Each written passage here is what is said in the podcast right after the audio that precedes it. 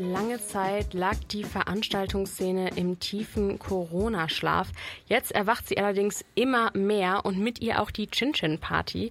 Die Party steht unter dem Motto Pornröschen und findet am 2. Oktober, also jetzt am Samstag statt. Julius Teske, einer der Veranstalter, ist hier bei uns im Studio. Hallo Julius, schön, dass du da bist. Hi, vielen Dank für die Einladung. Julius, die erste Chin-Chin-Party nach 601 Tagen, so habt ihr es angekündigt. Wie fühlt sich das für dich an? Ja, ich hatte jetzt äh, schon wieder zwei Partys äh, nach Corona. Das heißt, ich glaube, äh, ich bin nicht ganz so aufgeregt wie meine drei Kompagnons, die das mit mir machen. Aber es ist doch ähm, verrückt. Man äh, hat sich so ein bisschen in der Corona-Zeit so ein bisschen eingemottet vor Netflix und auf der Couch. Und ähm, man merkt dann so, es kommen dann so Dinge wieder wie, ach, wir brauchen ja noch eine Garderobe und wir brauchen ja noch irgendwelche Leute, die dann irgendwelche Sticker verteilen und pipapo und so. So ganz langsam kommt äh, wieder zurück, wie viel Stress es auch eigentlich auch ist, so eine Party zu veranstalten. Aber das ist cool, es wird geil. Das ist ja nicht eure erste Chin-Chin-Party. Was bedeutet denn überhaupt Chin-Chin für dich, Julius? Also wir haben, glaube ich, einen Prozess von zwei Jahren ge äh, gehabt, äh, bis wir daraus folgenden Satz geformt haben, Kinky Queer Art Club. Nämlich, ähm, also es gab so verschiedenste Impulse, wieso wir diese Party gegründet haben seinerzeit. Ich fand so ein bisschen diese kinky Feierkultur aus Berlin mit dem KitKat Club und so ganz geil.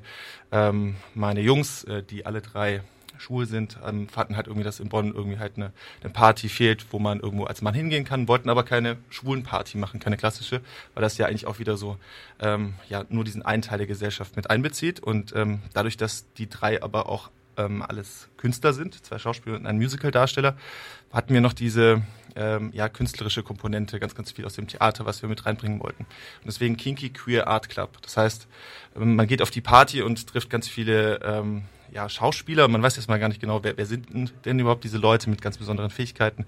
Teilweise haben wir Luftakrobaten. Jetzt haben wir zum Beispiel auch zwei Pornodarsteller äh, auf der nächsten Party dabei. Das heißt, wir suchen uns da ähm, Tänzer, Pop-Künstler. Wir suchen uns ganz unterschiedliche Leute mit tollen Fähigkeiten raus und die treten dann äh, im Lauf des Abends eben auf dieser Party auf. Und das ist natürlich total aufregend, wenn immer wieder irgendwas passiert.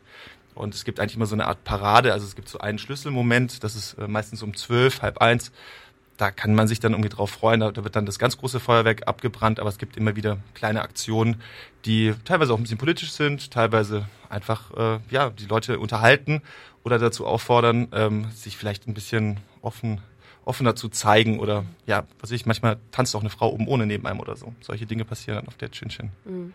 Also ihr habt nicht nur diese queere Clubkultur, die ihr da irgendwie mit reinbringt, wo es irgendwie einfach nur, wo nur Musik läuft und irgendwie getanzt wird, sondern ihr verbindet das Ganze mit Performing Arts, Drag Arts und Visual Arts.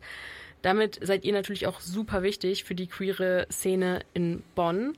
Du hast ja schon gesagt, dass das äh, quasi, dass ihr auch eine der wenigen, sage ich jetzt mal, Partys oder irgendwie Orte seid für queere Menschen hier. Und ähm, würdest du sagen, dass queere Safe Spaces jetzt während Corona irgendwie auch besonders viel gefehlt haben?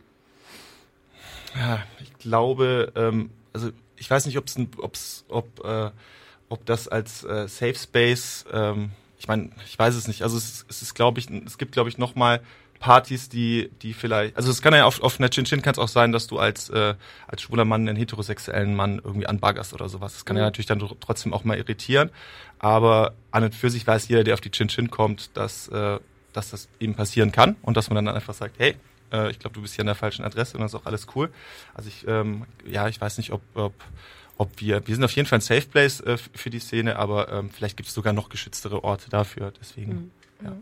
Du hast ja gerade eben schon gesagt, es gibt auch immer Acts auf so einer Chin-Chin-Party. Jetzt ist ja alles unter dem Motto Pornröschen. Gibt es da irgendeinen Act, auf den du dich besonders freust? So eine Art Hauptakt oder so? Hm, nee, das kann, kann man so nicht sagen. Also sind wirklich ganz unterschiedliche Leute mit ganz besonderen Fähigkeiten mit dabei.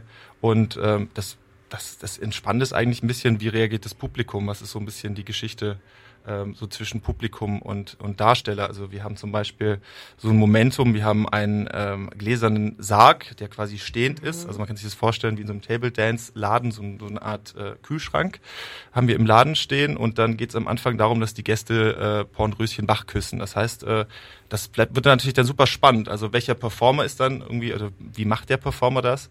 Gibt es dann eine Form von Interaktion, also eine Plexiglasscheibe dazwischen? Äh, wie reagieren die Leute drauf? Haben die da überhaupt Bock drauf? Haben die da keinen Bock drauf? Und ähm, so mhm. da, das finde ich eigentlich so ein bisschen spannend, irgendwie ein bisschen, wie nehmen die Leute das auf und wie offen sind die auch und was entsteht dann dadurch? Mhm. Ähm, ich bin davon ausgegangen, dass das Motto Pornröschen so ein bisschen, also ja offensichtlich eine Anspielung auf Dornröschen, die lange im Schlaf lag, dass das eben ähm, in Bezug darauf ist, dass quasi über 600 Tage es diese Party nicht gab. War das der Gedankenprozess, den ihr dahinter hattet? Also wie genau ist dieses Motto für euch entstanden? Ja, also die, das eine war, dass man irgendwie dieses äh, irgendwie alles hat, war, war in so einer Ruhe und hat irgendwie so geschlafen. Das war natürlich das Grundmomentum. Das andere ist aber natürlich auch, dass Märchen so eine gewisse Unschuld hat. Und äh, ich meine, wir hätten jetzt natürlich auch irgendwo so äh, fuck Corona oder irgendwie, man hätte ja auch anders damit umgehen können, aber wir haben, wollten eigentlich jetzt auch von der Kommunikation ähm, natürlich, wir haben, wir haben sowas wie 2G, aber unsere, und ein Großteil der Kommunikation geht nicht darum, dass wir uns um diesen Virus drehen, sondern wir wollen eigentlich ein Stück weit durch so ein unschuldiges Thema, was wir dann trotzdem ein bisschen versauen mit so einem Wortspiel. Mhm. Ähm, und es ist ja natürlich auch ein bisschen äh, als eine Erwachsenenparty, aber wir wollen natürlich trotzdem so ein bisschen mit diesem Thema Märchen und äh, vielleicht auch so mit was was was äh, was heilem aus aus der Vergangenheit oder sowas. Damit wollten wir ein bisschen spielen und ähm, ja, ich meine, es bietet halt super viel. Ne? Das Thema Rosen, also wenn irgendwie auch Rosen auf dieser Party auftauchen, dieses mhm. Thema Wachküssen. Also wir wir haben auch äh, ja werdet ihr dann sehen, wenn ihr vielleicht auch vorbeikommt. Wir haben uns ein paar Sachen überlegt, die, äh, die auch dazu einladen, dass die Leute auch motiviert werden, Dinge auf dieser Party zu machen, die sie vielleicht sonst nicht machen. Und ähm, ja, ich glaube, das war so ein bisschen das, der Grund, wieso wir dieses Thema gewählt hatten. Weil wir hatten zum Beispiel mhm. ja auch schon sowas wie äh, Kinky Creme, was wir vor zwei Jahren am Tag der Deutschen Einheit gemacht haben. Da gingen wir sehr stark in so eine Pussy Riot mhm. äh, Ästhetik rein. Also wir sind quasi als Pussy Riot aufgetreten und dann gab es russische Schergen, äh, die uns dann irgendwie quasi entführt haben auf den Techno-Floor und damit wurde der eröffnet und dann gab es schon ein paar Leute, die irgendwie sich Trigger-Warnungen gewünscht haben, weil es war einfach sehr derb, aber wir wollten halt auch bei der Party sehr politisch sein. Mhm. Und diesmal geht es mhm. wirklich so ein bisschen darum, ähm, alle Leute in so eine Märchenwelt oder in so eine Märchenästhetik irgendwie zu entführen von der Kommunikation her und auch so ein bisschen, was da passiert. Also gerade bei dieser Parade, die stattfindet, da wird am Ende ein Schlager laufen, den jeder kennt, aber auch anders interpretiert, ähm, als man ihn mhm. kennt. Und ähm, ja, lasst euch da mal ein bisschen überraschen. Das wird auf jeden Fall, glaube ich, cool. Spannend, spannend. Ja. Äh, ich glaube, ich habe es gerade eben schon rausgehört. Corona-Auflagen 2G ist bei euch die Regel? Genau, es ist 2G plus PCR aktuell. Ähm, ich habe jetzt aber heute gesehen, dass ähm, es wohl auch äh, eine neue Verordnung gibt, ähm, dass auch sechs Stunden alte Schnelltests zählen. Ich weiß aber allerdings nicht, ob das so schnell realisiert werden mhm. kann für so einen Club.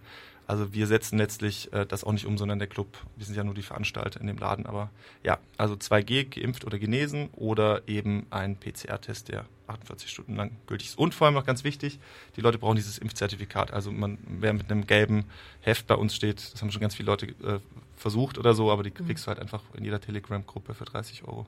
Deswegen, äh, da ist uns das wirklich wichtig, dass wir da unseren Laden sauber halten. Okay, also es wird auf jeden Fall äh, sicher werden, wird eine sichere Party sein. Am 2. Oktober, also jetzt am Samstag, findet die Chin Party zum ersten Mal seit langem wieder statt in der Nachtschicht, beziehungsweise der Nachtlounge, ist richtig, ne? Genau, also in der Nachtschicht gibt's Pop, dazu mitsingen und äh, in der Nachtlounge gibt's dann Techno, also es ist eigentlich total spannend, so ein bisschen düster und hell. Das war immer so ein bisschen die Idee von unserer Party, dass man halt mhm. dazwischen switchen kann. Mhm. Also für jeden was dabei und äh, wenn ihr auch abfeiern und vielleicht im, auf der Chin Chin Party ein bisschen mit Gin Gin anstoßen wollt, dann müsst ihr also äh, genesen oder geimpft sein oder einen höchstens 48 Stunden alten PCR-Test dabei haben. Mehr Infos findet ihr unter www.chinchinparty.de oder auf Facebook. Julius Teske, einer der Veranstalter, war gerade bei uns im Interview. Danke, dass du da warst. Vielen Dank.